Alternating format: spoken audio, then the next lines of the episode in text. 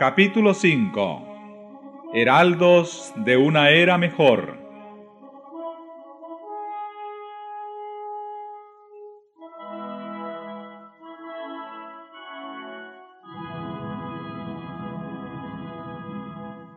Antes de la Reforma, hubo tiempos en que no existieron sino muy pocos ejemplares de la Biblia.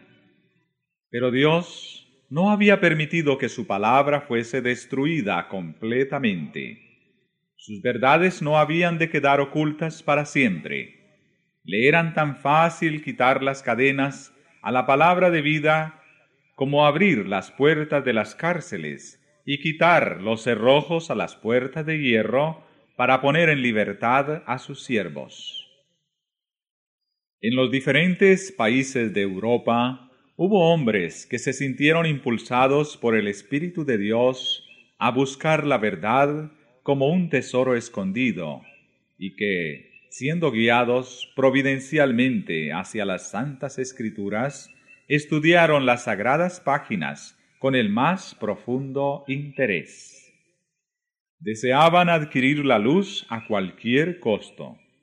Aunque no lo veían todo con claridad, pudieron discernir muchas verdades que hacía tiempo yacían sepultadas. Iban como mensajeros enviados del cielo, rompiendo las ligaduras del error y la superstición, y exhortando a los que por tanto tiempo habían permanecido esclavos a que se levantaran y afirmaran su libertad.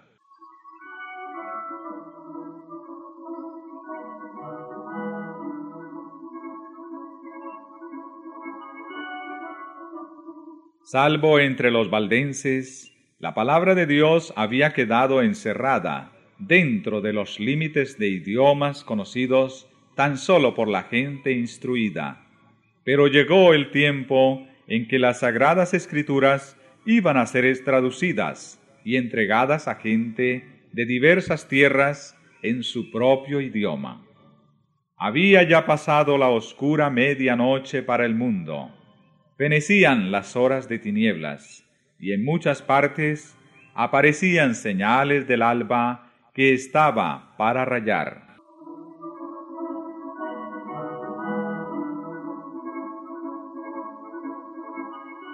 En el siglo XIV salió en Inglaterra el lucero de la Reforma, Juan Wycliffe, que fue el heraldo de la Reforma no sólo para Inglaterra, sino para toda la cristiandad.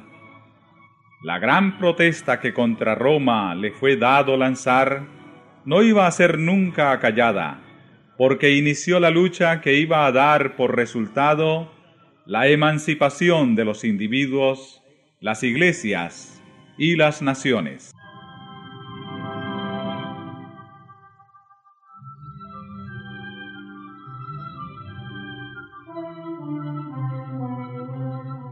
Recibió Wycliffe una educación liberal y para él era el amor de Jehová el principio de la sabiduría.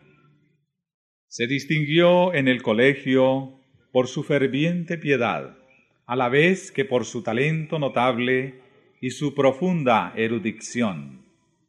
En su sed de saber trató de conocer todos los ramos de la ciencia.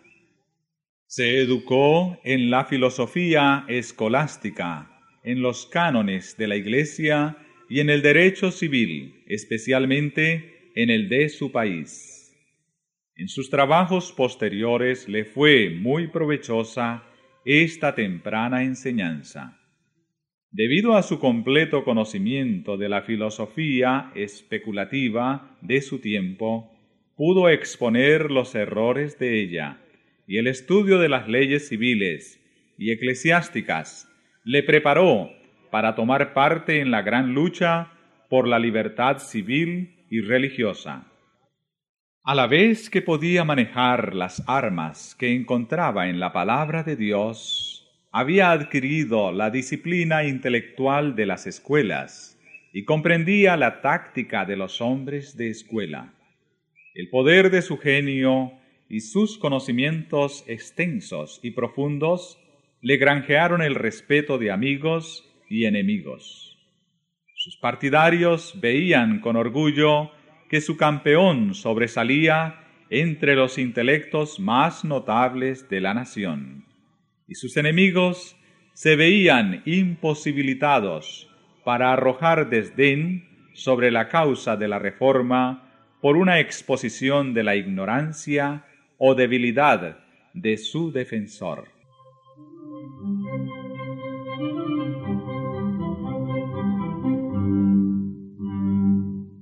Estando Wycliffe todavía en el colegio, se dedicó al estudio de las Santas Escrituras.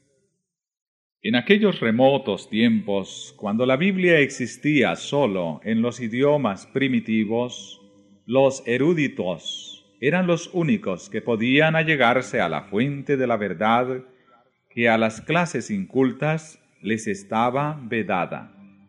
Ese estudio preparó el camino para el trabajo futuro de Wycliffe como reformador. Algunos hombres ilustrados habían estudiado la palabra de Dios y en ella habían encontrado revelada la gran verdad de la gracia concedida gratuitamente por Dios.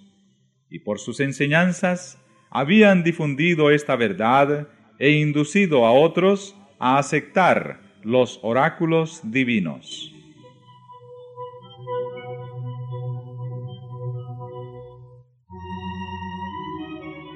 Cuando la atención de Wycliffe fue dirigida a las sagradas escrituras, se consagró a escudriñarlas con el mismo empeño que había desplegado para adueñarse por completo de la instrucción que se impartía en los colegios.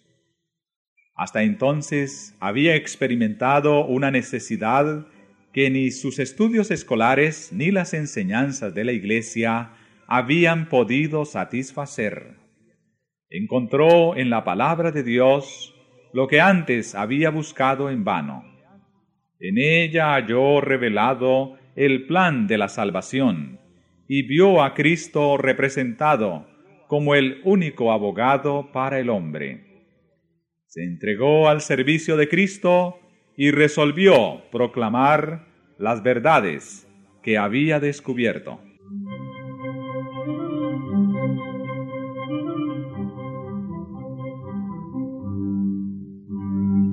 Como los reformadores que se levantaron tras él, Wycliffe, en el comienzo de su obra, no pudo prever hasta dónde ella le conduciría.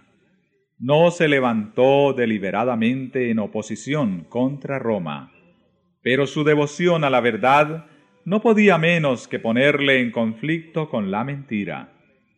Conforme iba discerniendo con mayor claridad los errores del papado, presentaba con creciente ardor las enseñanzas de la Biblia.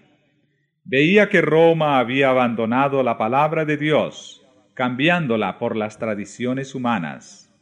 Acusaba desembosadamente al clero de haber desterrado las santas escrituras y exigía que la Biblia fuese restituida al pueblo y que se estableciera de nuevo su autoridad dentro de la Iglesia. Era maestro entendido y abnegado y predicador elocuente, cuya vida cotidiana era una demostración de las verdades que predicaba. Su conocimiento de las sagradas escrituras, la fuerza de sus argumentos, la pureza de su vida y su integridad y valor inquebrantables le atrajeron la estimación y la confianza de todos. Muchos de entre el pueblo estaban descontentos con sus antiguos credos al ver las iniquidades que prevalecían en la iglesia de Roma y con inmenso regocijo recibieron las verdades expuestas por Wycliffe.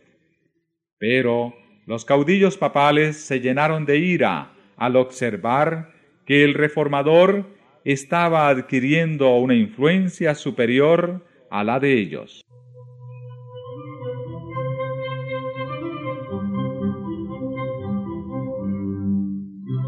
Wycliffe discernía los errores con mucha sagacidad y se oponía valientemente a muchos de los abusos sancionados por la autoridad de Roma. Mientras desempeñaba el cargo de capellán del rey, se opuso osadamente al pago de los tributos que el Papa exigía al monarca inglés y demostró que la pretensión del pontífice al asumir autoridad sobre los gobiernos seculares era contraria tanto a la razón como a la Biblia. Las exigencias del Papa habían provocado profunda indignación y las enseñanzas de Wycliffe ejercieron influencia sobre las inteligencias más eminentes de la nación. El rey y los nobles se unieron para negar el dominio temporal del Papa y rehusar pagar el tributo. Fue este un golpe certero asestado a la supremacía papal en Inglaterra. Otro mal contra el cual el reformador sostuvo largo y reñido combate fue la institución de las órdenes de los frailes medicantes. Pululaban estos frailes en Inglaterra y comprometían la prosperidad y la grandeza de la nación. Las industrias, la educación y la moral eran afectadas directamente por la influencia agostadora de dichos frailes. La vida de ociosidad de aquellos pordioseros era no sólo una sangría que agotaba los recursos del pueblo, sino que hacía que el trabajo fuera mirado con menosprecio. La juventud se desmoralizaba y cundía en ella la corrupción. Debido a la influencia de los frailes, muchos eran inducidos a entrar en el claustro y consagrarse a la vida monástica. Y esto no sólo sin contar con el consentimiento de los padres, sino aún sin que éstos lo supieran o en abierta oposición con su voluntad con el fin de establecer la primacía de la vida conventual sobre las obligaciones y los lazos del amor a los padres, uno de los primeros padres de la Iglesia romana había hecho esta declaración. Aunque tu padre se postrase en tierra ante tu puerta, llorando y lamentándose, y aunque tu madre te enseñase el seno en que te trajo, y los pechos que te amamantaron, deberías hollarlos y seguir tu camino hacia Cristo sin vacilaciones. Con esta monstruosa inhumanidad, como la llamó Lutero más tarde, más propia de lobos o de tiranos que de cristianos y del hombre, se endurecían los sentimientos de los hijos para con sus padres. Así los caudillos papales como antaño los fariseos anulaban el mandamiento de Dios mediante sus tradiciones y los hogares eran desolados, viéndose privados los padres de la compañía de sus hijos e hijas.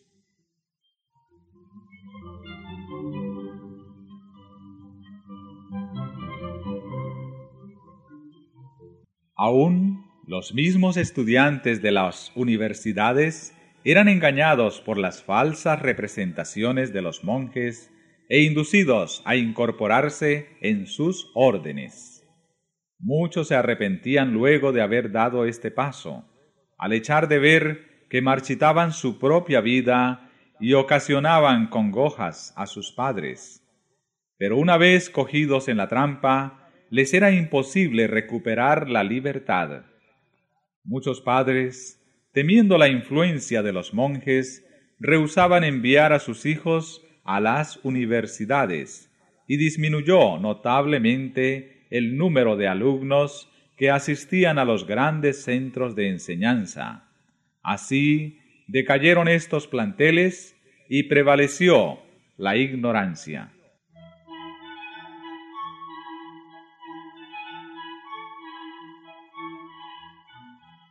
El Papa había dado a los monjes facultad de oír confesiones y de otorgar absolución, cosa que se convirtió en mal incalculable. En su afán por incrementar sus ganancias, los frailes estaban tan dispuestos a conceder la absolución al culpable, que toda clase de criminales se acercaba a ellos, y se notó, en consecuencia, un gran desarrollo de los vicios más perniciosos. Dejábase padecer a los enfermos y a los pobres, en tanto que los donativos que pudieran aliviar sus necesidades eran depositados a los pies de los monjes, quienes con amenazas exigían las limosnas del pueblo y denunciaban la impiedad de los que las retenían. No obstante su voto de pobreza, la riqueza de los frailes iba en constante aumento, y sus magníficos edificios y sus mesas suntuosas hacían resaltar más la creciente pobreza de la nación. Y mientras que ellos dedicaban su tiempo al Fausto y los placeres, mandaban en su lugar a hombres ignorantes, que sólo podían relatar cuentos maravillosos, leyendas y chistes, para divertir al pueblo y hacerle cada vez más víctima de los engaños de los monjes. A pesar de todo esto, los tales seguían ejerciendo dominio sobre las muchedumbres supersticiosas, haciéndoles creer que todos sus deberes religiosos se reducían a reconocer la supremacía del Papa, adorar a los santos y hacer donativos a los monjes, y que esto era suficiente para asegurarles un lugar en el cielo.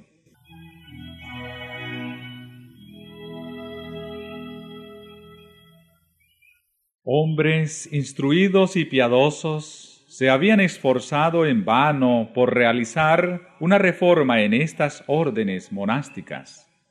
Pero Wycliffe, que tenía más perspicacidad, asestó sus golpes a la raíz del mal, declarando que de por sí el sistema era malo y que debería ser suprimido.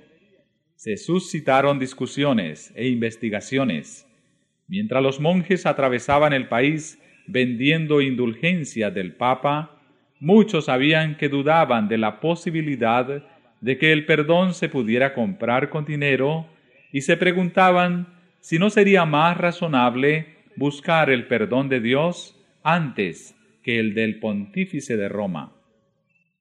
No pocos se alarmaban al ver la rapacidad de los frailes, cuya codicia parecía insaciable. Los monjes y los sacerdotes de Roma, decían ellos, nos roen como el cáncer. Dios tiene que librarnos o el pueblo perecerá. Para disimular su avaricia, estos monjes mendicantes aseveraban seguir el ejemplo del Salvador y declaraban que Jesús y sus discípulos habían sido sostenidos por la caridad de la gente.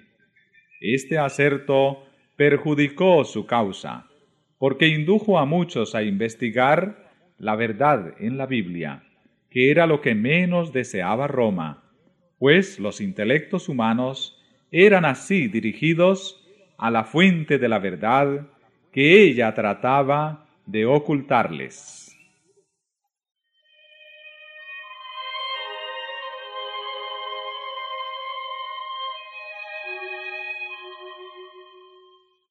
Wycliffe empezó a publicar folletos contra los frailes, no tanto para provocarlos a discutir con él, como para llamar la atención de la gente hacia las enseñanzas de la Biblia y hacia su autor. Declaró que el poder de perdonar o de excomulgar no le había sido otorgado al Papa en grado mayor que a los simples sacerdotes, y que nadie podía ser verdaderamente excomulgado mientras no hubiese primero atraído sobre sí la condenación de Dios. Y en verdad que Wycliffe no hubiera podido acertar con un medio mejor de derrocar el formidable dominio espiritual y temporal que el Papa levantara y bajo el cual millones de hombres gemían cautivos en cuerpo y alma.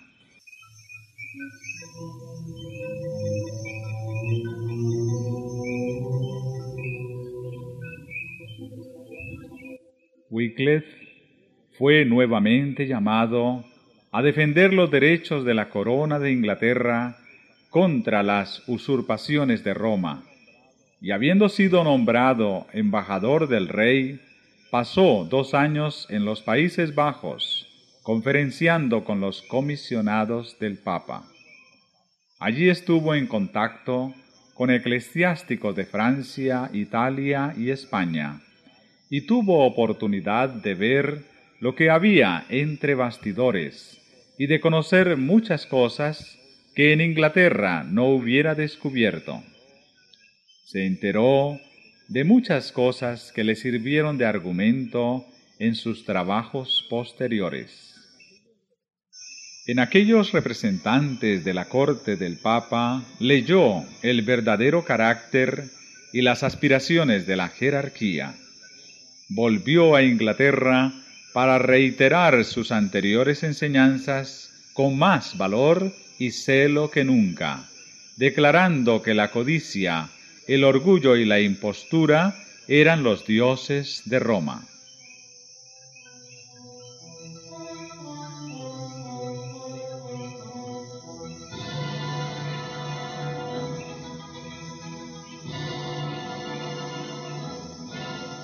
Hablando del Papa y de sus recaudadores, decía en uno de sus folletos, ellos sacan de nuestra tierra el sustento de los pobres y miles de marcos al año del dinero del rey a cambio de sacramentos y artículos espirituales, lo cual es maldita herejía simoniaca, y hacen que toda la cristiandad mantenga y afirme esta herejía. Y a la verdad, si en nuestro reino hubiera un cerro enorme de oro, y no lo tocara jamás hombre alguno, sino solamente este recaudador sacerdotal, orgulloso y mundano, en el curso del tiempo el cerro llegaría a gastarse todo entero, porque él se lleva cuanto dinero haya en nuestra tierra y no nos devuelve más que la maldición que Dios pronuncia sobre su simonía.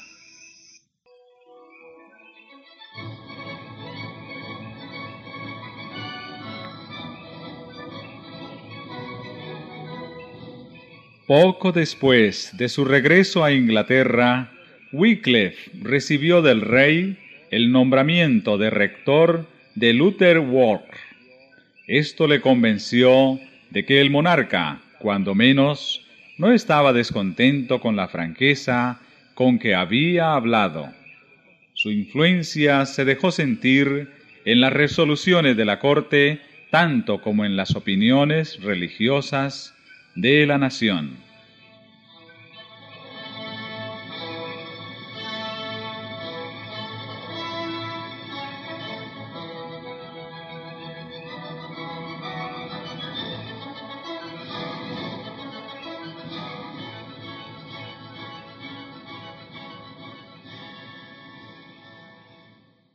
Pronto fueron lanzados contra Wycliffe los rayos y las centellas papales. Tres bulas fueron enviadas a Inglaterra, a la universidad, al rey y a los prelados, ordenando todas que se tomaran inmediatamente medidas decisivas para obligar a guardar silencio al maestro de herejía. Sin embargo, antes de que se recibieran las bulas, los obispos, inspirados por su celo, habían citado a Wycliffe a que compareciera ante ellos para ser juzgado.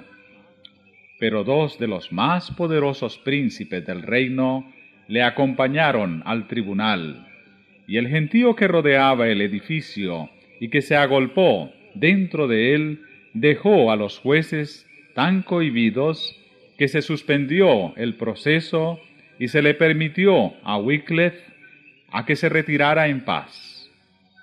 Poco después, Eduardo III, a quien ya entrado en años, procuraban indisponer los prelados contra el reformador, murió, y el antiguo protector de Wycliffe llegó a ser regente del reino.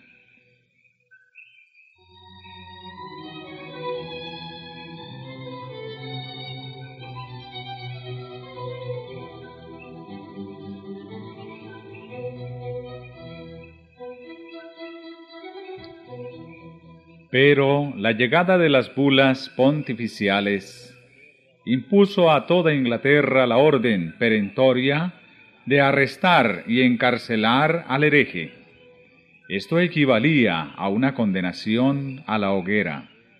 Ya aparecía pues Wycliffe destinado a ser pronto víctima de las venganzas de Roma.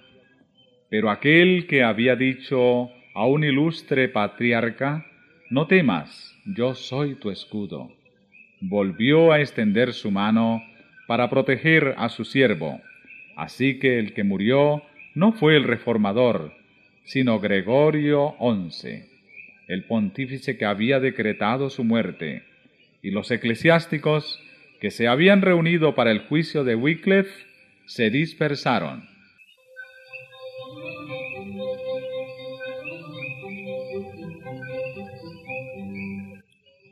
La providencia de Dios dirigió los acontecimientos de tal manera que ayudaron al desarrollo de la reforma. Muerto Gregorio, eligiéronse dos papas rivales, dos poderes en conflicto, cada cual pretendiéndose infalible, reclamaban la obediencia de los creyentes.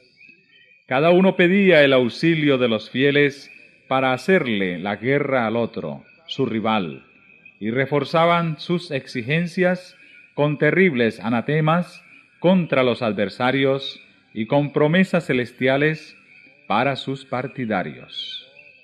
Esto debilitó notablemente el poder papal. Harto tenían que hacer ambos partidos rivales para pelear uno con otro, de modo que Wycliffe pudo descansar por algún tiempo. Anatemas y recriminaciones volaban de un papa al otro, y ríos de sangre corrían en la contienda de tan encontrados intereses. La iglesia rebosaba de crímenes y escándalos. Entre tanto el reformador vivía tranquilo, retirado en su parroquia de Luther Ward, trabajando diligentemente por hacer que los hombres apartaran la atención de los papas en guerra uno con otro, y que la fijaran en Jesús, el príncipe de paz.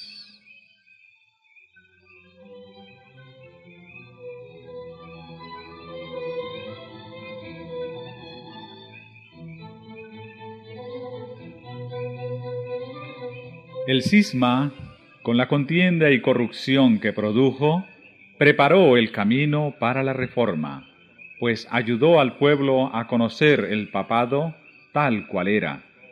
En un folleto que publicó Wycliffe sobre el cisma de los papas, exhortó al pueblo a considerar si ambos sacerdotes no decían la verdad al condenarse uno a otro como anticristos. Dios, decía él, no quiso que el enemigo siguiera reinando tan solo en uno de esos sacerdotes, sino que puso enemistad entre ambos, para que los hombres, en el nombre de Cristo, puedan vencer a ambos con mayor facilidad. Como su maestro, predicaba Wycliffe el Evangelio a los pobres, no dándose por satisfecho con hacer que la luz brillara únicamente en aquellos humildes hogares de su propia parroquia de Luther Ward, quiso difundirla por todos los ámbitos de Inglaterra. Para esto organizó un cuerpo de predicadores, todos ellos hombres sencillos y piadosos, que amaban la verdad y no ambicionaban otra cosa que extenderla por todas partes. Para darla a conocer, enseñaban en los mercados, en las calles de las grandes ciudades y en los sitios apartados. Visitaban a los ancianos, a los pobres y a los enfermos, impartiéndoles las buenas nuevas de la gracia de Dios.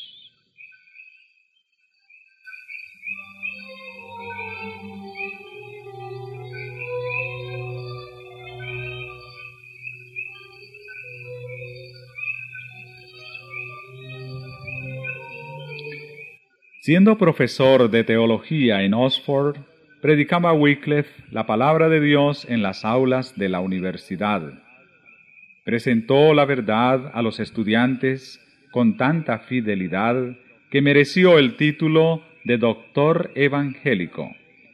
Pero la obra más grande de su vida había de ser la traducción de la Biblia en el idioma inglés. En una obra sobre la verdad y el significado de las escrituras, dio a conocer su intención de traducir la Biblia para que todo hombre en Inglaterra pudiera leer en su propia lengua y conocer por sí mismo las obras maravillosas de Dios.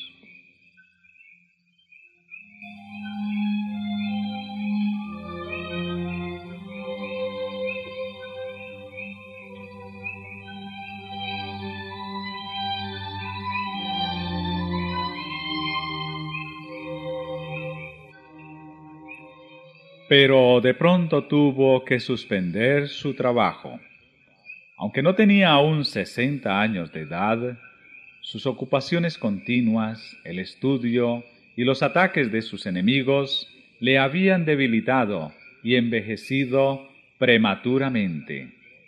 Le sobrevino una peligrosa enfermedad cuyas nuevas, al llegar a oídos de los frailes, los llenaron de alegría Pensaron que en tal trance lamentaría Wycliffe amargamente el mal que había causado a la iglesia. En consecuencia, se apresuraron a ir a su vivienda para oír su confesión. Dándole ya por agonizante, se reunieron en derredor de él los representantes de las cuatro órdenes religiosas, acompañados por cuatro dignatarios civiles y le dijeron, Tienes el sello de la muerte en tus labios. Conmuévete por la memoria de tus faltas y retráctate delante de nosotros de todo cuanto has dicho para perjudicarnos. El reformador escuchó en silencio. Luego ordenó a su criado que le ayudara a incorporarse en su cama y mirándolos con fijeza, mientras permanecían puestos en pie, esperando oír su retractación, les habló con aquella voz firme y robusta que tantas veces les había hecho temblar, y les dijo, No voy a morir, sino que viviré para volver a denunciar las maquinaciones de los frailes. Sorprendidos y corridos los monjes, se apresuraron a salir del aposento.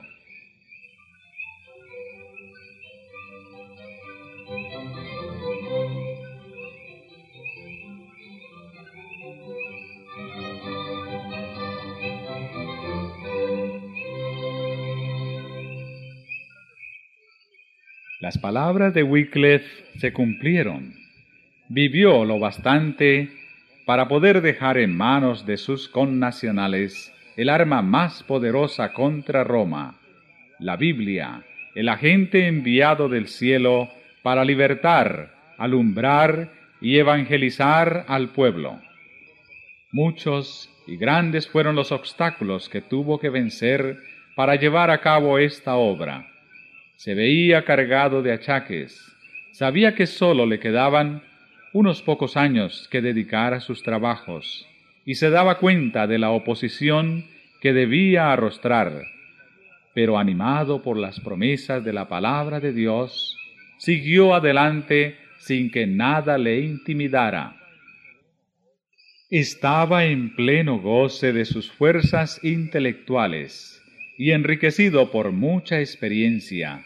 La providencia especial de Dios le había conservado y preparado para esta la mayor de sus obras. De modo que mientras toda la cristiandad se hallaba envuelta en tumultos, el reformador, en su rectoría de Lutherworth, sin hacer caso de la tempestad que rugía en derredor, se dedicaba a la tarea que había escogido.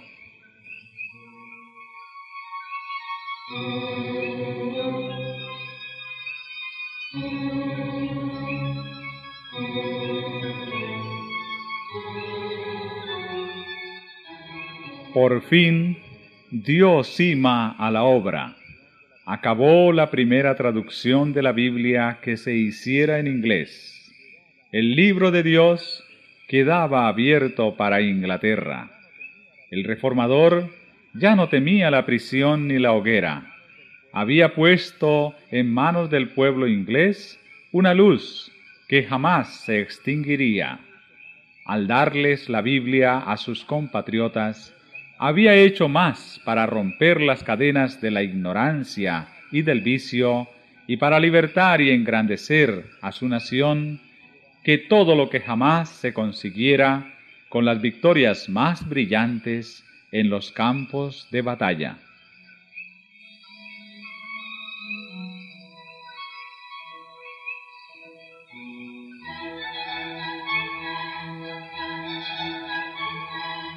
Como todavía la imprenta no era conocida, los ejemplares de la Biblia no se multiplicaban sino mediante un trabajo lento y enojoso. Tan grande era el empeño de poseer el libro que muchos se dedicaron voluntariamente a copiarlo. Sin embargo, les costaba mucho a los copistas satisfacer los pedidos. Algunos de los compradores más ricos deseaban la Biblia entera, otros compraban solamente una porción. En muchos casos se unían varias familias para comprar un ejemplar. De este modo, la Biblia de Wycliffe no tardó en abrirse paso en los hogares del pueblo.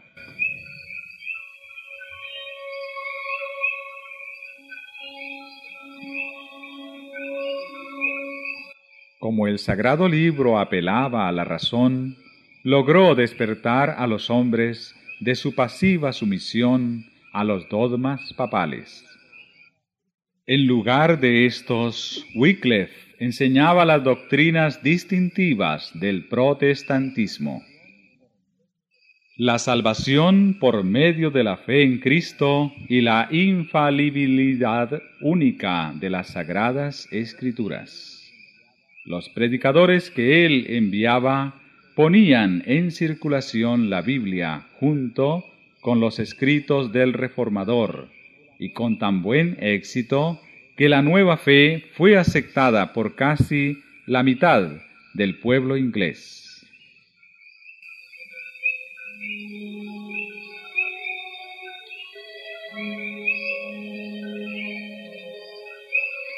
La aparición de las Santas Escrituras llenó de profundo desaliento a las autoridades de la Iglesia. Estas tenían que hacer frente ahora a un agente más poderoso que Wycliffe, una fuerza contra la cual todas sus armas servirían de poco. No había ley en aquel tiempo que prohibiese en Inglaterra la lectura de la Biblia, porque jamás se había hecho una versión en el idioma del pueblo. Tales leyes se dictaron poco después y fueron puestas en vigor del modo más riguroso. Pero, entre tanto, y a pesar de los esfuerzos del clero, hubo oportunidad para que la palabra de Dios circulara por algún tiempo.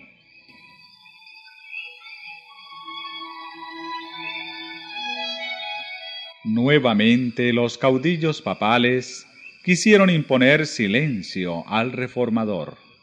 Le citaron ante tres tribunales sucesivos para juzgarlo, pero sin resultado alguno.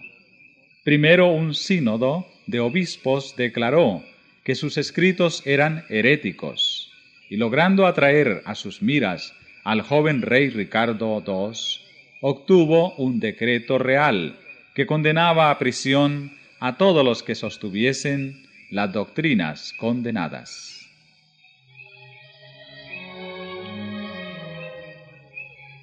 Wycliffe apeló de esa sentencia del sínodo al Parlamento.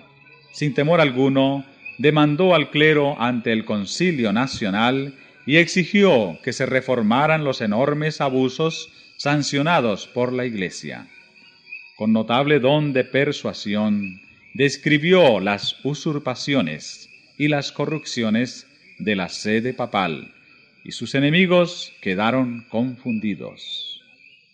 Los amigos y partidarios de Wycliffe se habían visto obligados a ceder, y se esperaba confiadamente que el mismo reformador, al llegar a la vejez y verse solo y sin amigos, se inclinaría ante la autoridad combinada de la corona y de la mitra. Mas en vez de esto, los papistas se vieron derrotados. Entusiasmado por las elocuentes interpelaciones de Wycliffe, el Parlamento revocó el edicto de persecución y el reformador se vio nuevamente libre.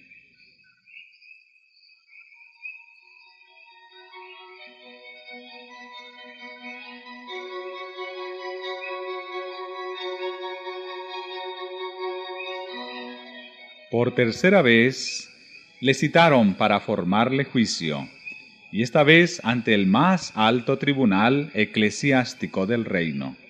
En esta Corte Suprema no podía haber favoritismo para la herejía, en ella debía asegurarse el triunfo para Roma y ponerse fin a la obra del reformador.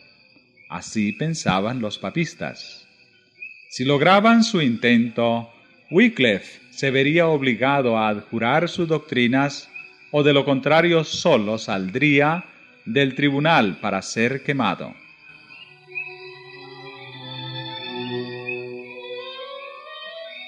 Empero, Wycliffe no se retractó, ni quiso disimular nada.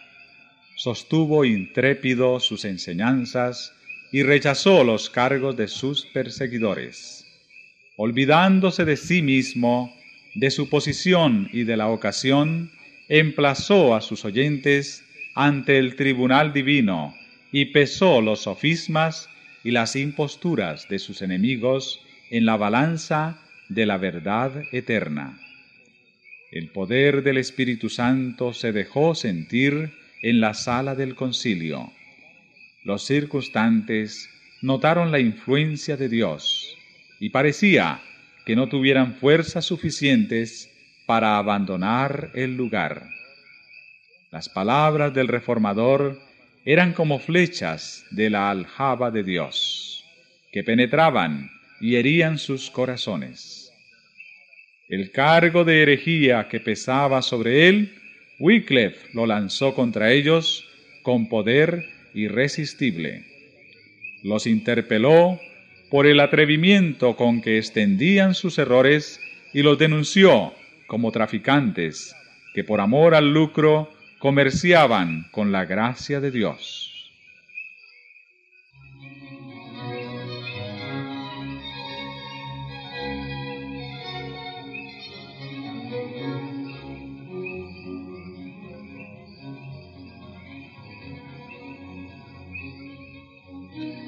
¿Contra quién pensáis que estáis contendiendo? dijo al concluir. ¿Con un anciano que está ya al borde del sepulcro? No, contra la verdad, la verdad que es más fuerte que vosotros y que os vencerá. Y diciendo esto, se retiró de la asamblea sin que ninguno de los adversarios intentara detenerlo.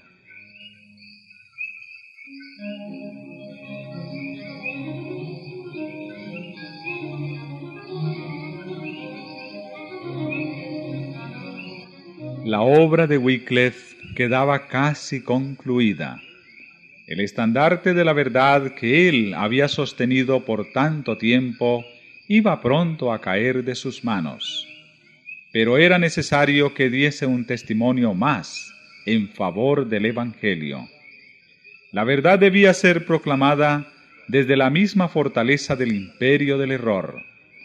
Fue emplazado Wycliffe a presentarse ante el tribunal papal de Roma, que había derramado tantas veces la sangre de los santos. Por cierto, que no dejaba de darse cuenta del gran peligro que le amenazaba, y sin embargo, hubiera asistido a la cita si no se lo hubiese impedido un ataque de parálisis que le dejó imposibilitado para hacer el viaje. Pero si su voz no se iba a oír en Roma, podía hablar por carta y resolvió hacerlo. Desde su rectoría, el reformador escribió al Papa una epístola que, si bien fue redactada en estilo respetuoso y espíritu cristiano, era una aguda censura contra la pompa y el orgullo de la sede papal.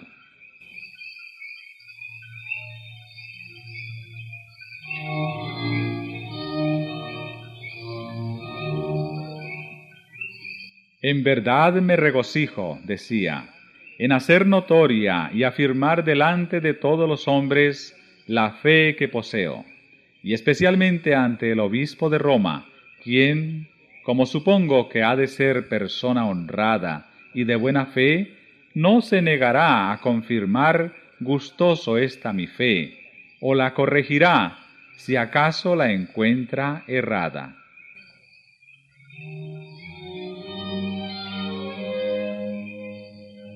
En primer término, supongo que el Evangelio de Cristo es toda la sustancia de la ley de Dios. Declaro y sostengo que por ser el obispo de Roma el vicario de Cristo aquí en la tierra, está sujeto más que nadie a la ley del Evangelio. Porque entre los discípulos de Cristo la grandeza no consistía en dignidades o valer mundanos sino en seguir de cerca a Cristo e imitar fielmente su vida y sus costumbres. Durante el tiempo de su peregrinación en la tierra Cristo fue un hombre muy pobre, que despreciaba y desechaba todo poder y todo honor terreno.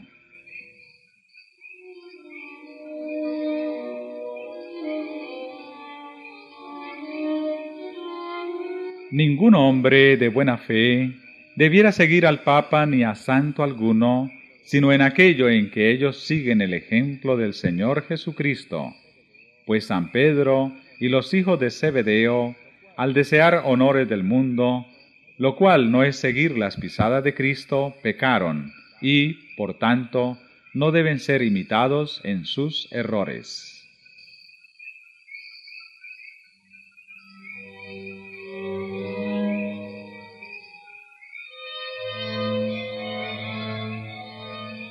El Papa debería dejar al poder secular todo dominio y gobierno temporal, y con tal fin exhortar y persuadir eficazmente a todo el clero a hacer otro tanto, pues así lo hizo Cristo y especialmente sus apóstoles. Por consiguiente, si me he equivocado en cualquiera de estos puntos, estoy dispuesto a someterme a la corrección y aún a morir, si es necesario. Si pudiera yo obrar conforme a mi buena voluntad y deseo, siendo dueño de mí mismo, de seguro que me presentaría ante el obispo de Roma. Pero el Señor se ha dignado visitarme para que se haga lo contrario, y me ha enseñado a obedecer a Dios antes que a los hombres.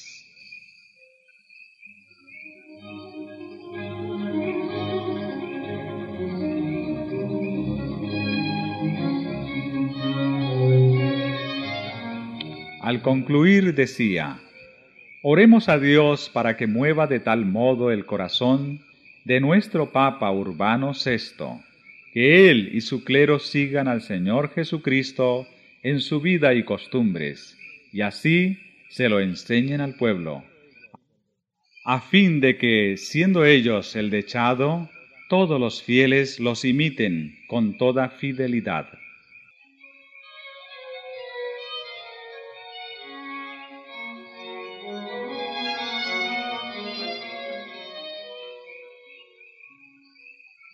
Así enseñó Wycliffe al Papa y a sus cardenales la mansedumbre y humildad de Cristo, haciéndoles ver no sólo a ellos, sino a toda la cristiandad el contraste que había entre ellos y el Maestro, de quien profesaban ser representantes.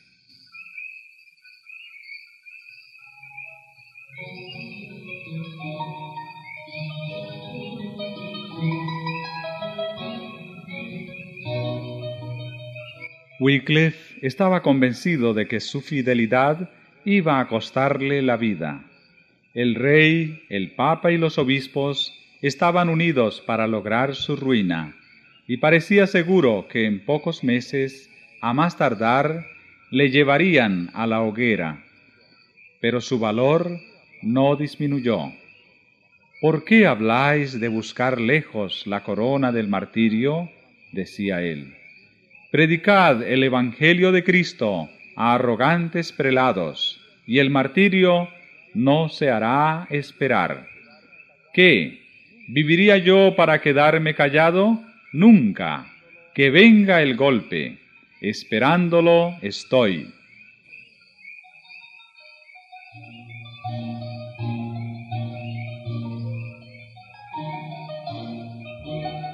No obstante, la providencia de Dios velaba aún por su siervo, y el hombre que durante toda su vida había defendido con arrojo la causa de la verdad, exponiéndose diariamente al peligro, no había de caer víctima del odio de sus enemigos.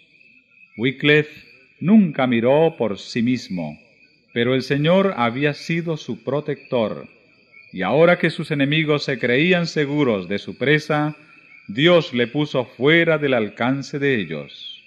En su iglesia de Luther Ward, en el momento en que iba a dar la comunión, cayó herido de parálisis y murió al poco tiempo.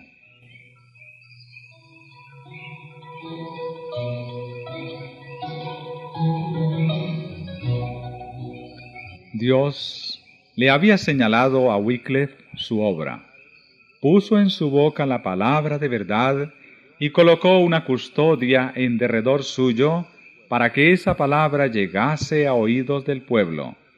Su vida fue protegida y su obra continuó hasta que hubo echado los cimientos para la grandiosa obra de la reforma.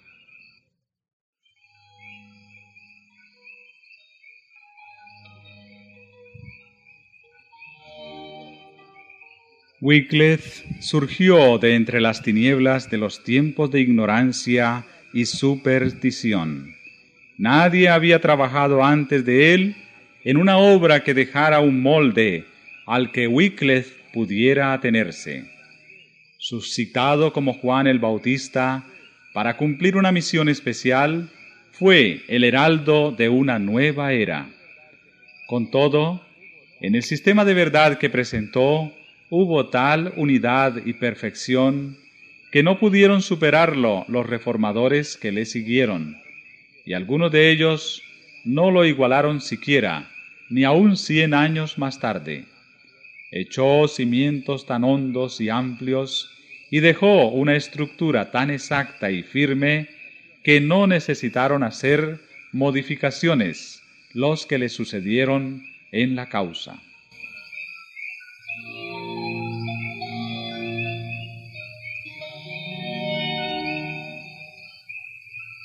El gran movimiento inaugurado por Wycliffe, que iba a libertar las conciencias y los espíritus y emancipar las naciones que habían estado por tanto tiempo atadas al carro triunfal de Roma, tenía su origen en la Biblia. Era ella el manantial de donde brotó el raudal de bendiciones que como el agua de la vida ha venido fluyendo a través de las generaciones desde el siglo XIV. Con fe absoluta, Wycliffe aceptaba las santas escrituras como la revelación inspirada de la voluntad de Dios, como regla suficiente de fe y conducta. Se le había enseñado a considerar la Iglesia de Roma como la autoridad divina e infalible y a aceptar con reverencia implícita las enseñanzas y costumbres establecidas desde hacía mil años. Pero de todo esto se apartó para dar oídos a la santa palabra de Dios. Esta era la autoridad que él exigía que el pueblo reconociese. En vez de la iglesia que hablaba por medio del Papa, declaraba él que la única autoridad verdadera era la voz de Dios escrita en su palabra. Y enseñó que la Biblia es no sólo una revelación perfecta de la voluntad de Dios, sino que el Espíritu Santo es su único intérprete, y que por el estudio de sus enseñanzas cada uno debe conocer por sí mismo sus deberes. Así logró que se fijaran los hombres en la palabra de Dios y dejaran a un lado al Papa y a la Iglesia de Roma.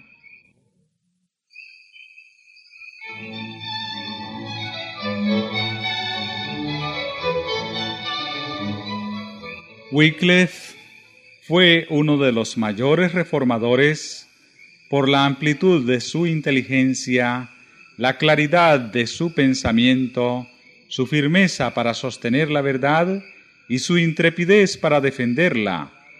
Fueron pocos los que le igualaron entre los que se levantaron tras él. Caracterizaban al primero de los reformadores su pureza de vida, su actividad incansable en el estudio y el trabajo, su integridad intachable, su fidelidad en el ministerio y sus nobles sentimientos, que eran los mismos que se notaron en Cristo Jesús.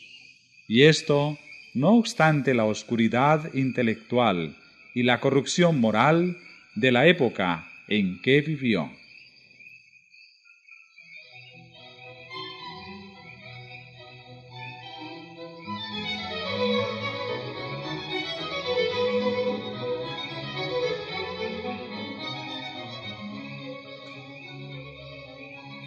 El carácter de Wycliffe es una prueba del poder educador y transformador de las santas escrituras. A la Biblia debió él todo lo que fue. El esfuerzo hecho para comprender las grandes verdades de la revelación imparte vigor a todas las facultades y las fortalece. Ensancha el entendimiento, aguza las percepciones y madura el juicio. El estudio de la Biblia ennoblecerá como ningún otro estudio el pensamiento, los sentimientos y las aspiraciones. Da constancia en los propósitos, paciencia, valor y perseverancia. Refina el carácter y santifica el alma.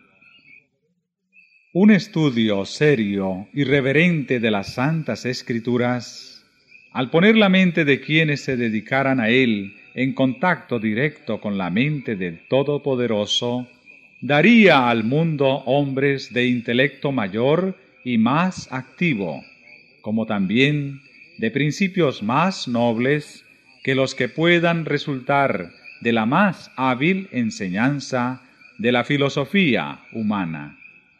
La entrada de tus palabras, dice el salmista, alumbra, a los simples les da inteligencia.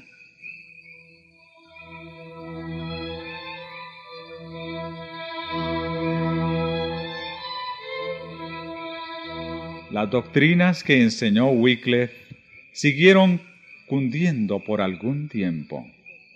Sus partidarios, conocidos por Wyclifistas, y Lolardos no sólo recorrían Inglaterra, sino que se esparcieron por otras partes, llevando a otros países el conocimiento del Evangelio.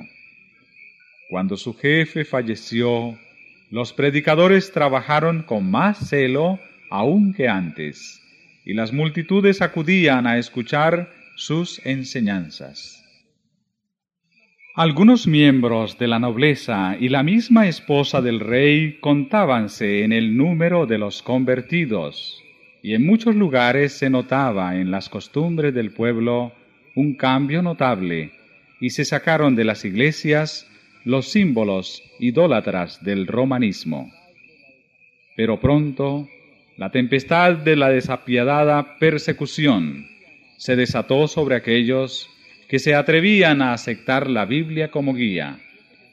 Los monarcas ingleses ansiosos de confirmar su poder con el apoyo de Roma, no vacilaron en sacrificar a los reformadores.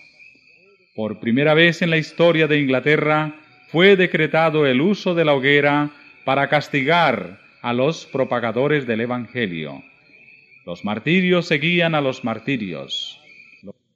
Los que abogaban por la verdad eran desterrados o atormentados y sólo podían clamar al oído del Dios de Sabaoth. Se les perseguía como a enemigos de la iglesia y traidores del reino, pero ellos seguían predicando en lugares secretos, buscando refugio lo mejor que podían en las humildes casas de los pobres y escondiéndose muchas veces en cuevas y antros de la tierra.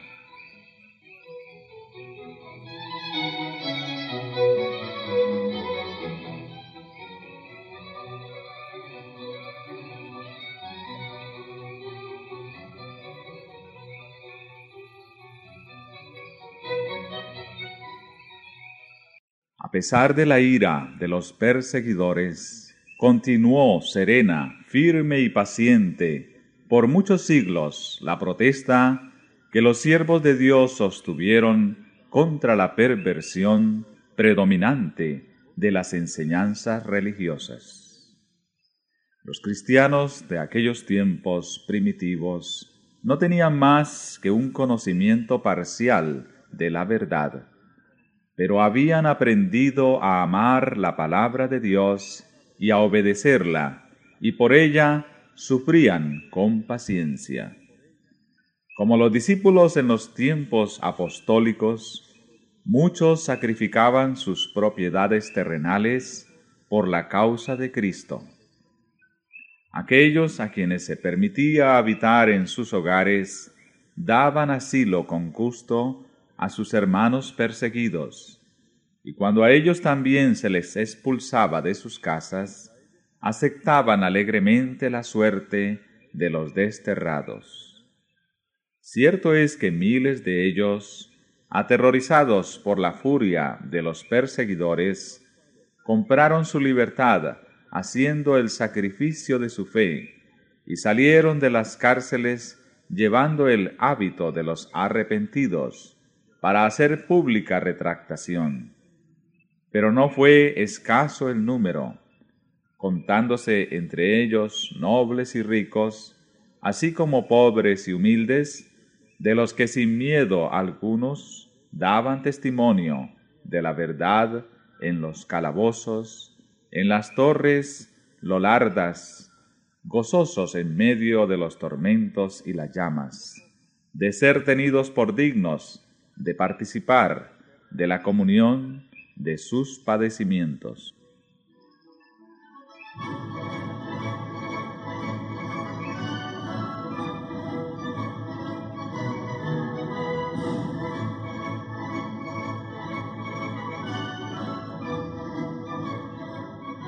Los papistas fracasaron en su intento de perjudicar a Wycliffe durante su vida y su odio no podía aplacarse mientras que los restos del reformador siguieran descansando en la paz del sepulcro. Por un decreto del concilio de Constanza, más de cuarenta años después de la muerte de Wycliffe, sus huesos fueron exhumados y quemados públicamente, y las cenizas arrojadas a un arroyo cercano. Ese arroyo, dice un antiguo escritor, llevó las cenizas al río Abón, el Abón al Saberna, el Severna a los mares y estos al océano. Y así es como las cenizas de Wycliffe son emblema de sus doctrinas, las cuales se hallan esparcidas hoy día por el mundo entero. Cuán poco alcanzaron a comprender sus enemigos el significado de su acto perverso.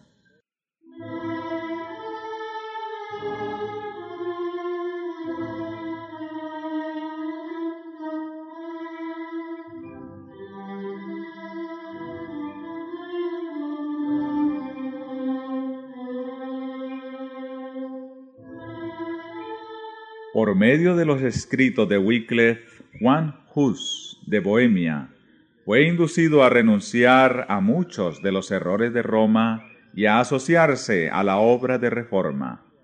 Y de este modo, en aquellos dos países tan distantes uno de otro, fue sembrada la semilla de la verdad. De Bohemia se extendió la obra hasta otros países. La mente de los hombres fue encauzada hacia la palabra de Dios, que por tan largo tiempo había sido relegada al olvido. La mano divina estaba así, preparando el camino a la gran reforma